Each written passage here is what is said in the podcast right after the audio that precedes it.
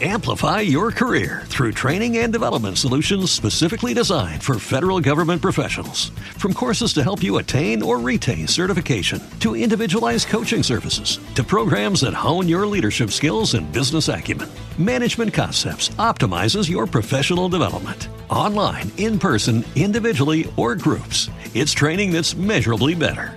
Learn more at managementconcepts.com. That's managementconcepts.com. Is everybody in? Is everybody in? Is everybody in? The ceremony is about to begin.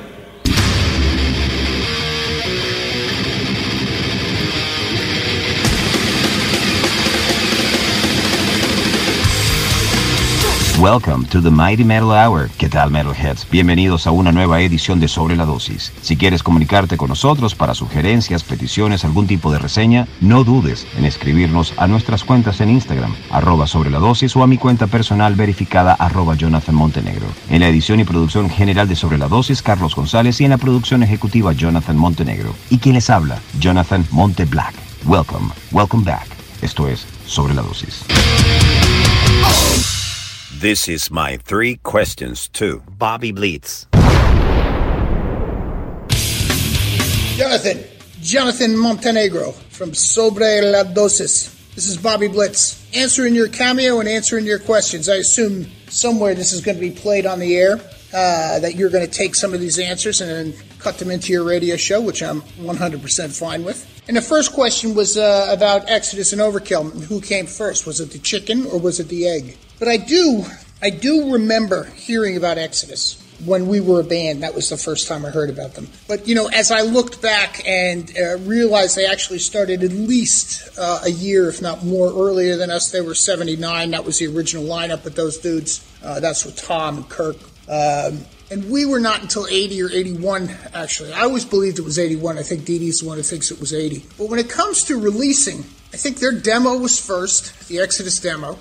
Uh, that was obviously a reflection to some degree of Bonded by Blood. And Our Power in Black was second. I think we were 83 and they were 82. When it came to the to the record, uh, we actually released before them, but I think that they had a holdup with Torrid Records. We released in, I, I mean, we're talking like a matter of days, and I actually had to look this up. It was April of 85. I think we were like the 15th, they were the 25th, you know, something like so. But I had heard about, uh, you know, what they were going to be. I mean, I'd heard something through the demo, I remember. But there was uh, a guy, uh, the guy who owned uh, and ran Torrid Records was Todd Gordon. He was a local New York guy. And he said, Man, when you hear this band, you're not going to believe it. And he was right. I mean, they were uh, something very, uh, let's say, revolutionary with regard to uh, changing the sound uh, and the genre themselves. On to the second question my favorite albums by decade, you know, which is kind of tough because. I, I, I mean, I do think of the band in chapters, and, and the chapter, I like to think of it as, you know, w- with regard to lineups. And, the, and that first lineup,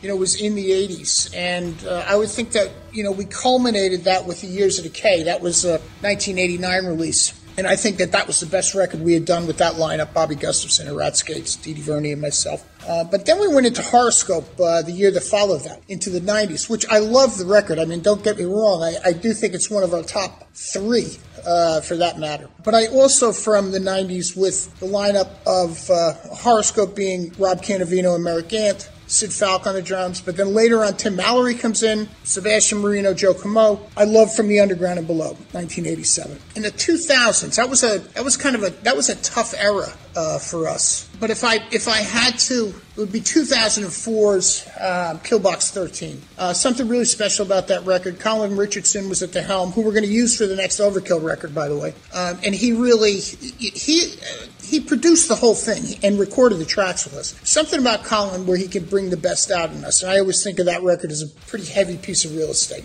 Uh, 2010's Ironbound, uh, for fucking sure, is uh, the record of that decade for us. Um, and I, I, guess that that kind of, you know, I'm not going to say it's a comeback, but for sure it was, um, let's say, a return to form uh, with regard to, you know, what we do best, and that's and that's thrash. Um, so 2010, I would I would pick Ironbound. Um, Electric Age was good, which followed it too. So so if, if it wasn't going to be if it wasn't going to be Killbox in the 2000s and Ironbound fit in there, then I would say the Electric Age uh, that followed Ironbound would be you know 2010 plus. So I hope that answered uh, what you need. Good luck with your radio show. This is Bobby Blitz on Sobro.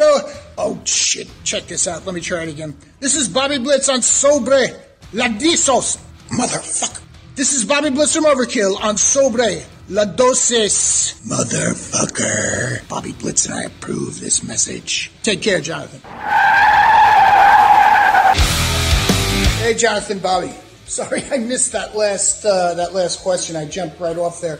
Uh, with regard to Evil Never Dies, the it was done intentionally, where it cuts off in the scream uh, and the music, and the point was uh, that there was we were trying to imply that there was more to come uh, with regard to that song. It's actually the fourth of the Overkill uh, saga that we had done. Overkill one, two, and three. Evil Never Dies is actually the fourth segment of that. And I think later on we did on Immortalis, we did uh, a song called The Brand, which was Overkill 5. So, so there's your answer to that. I hope this didn't erase the rest of the cameo I did for you. Uh, interesting questions. Enjoy, my friend. Get back to me if uh, for some reason you don't have one and two. Horns up.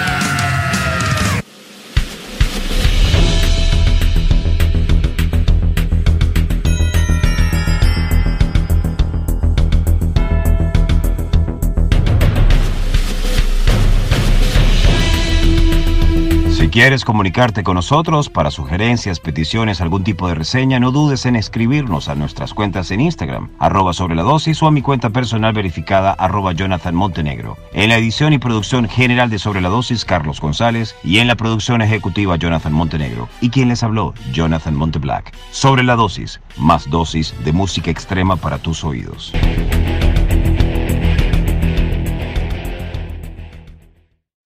Amplify your career through training and development solutions specifically designed for federal government professionals. From courses to help you attain or retain certification, to individualized coaching services, to programs that hone your leadership skills and business acumen, Management Concepts optimizes your professional development. Online, in person, individually, or groups, it's training that's measurably better.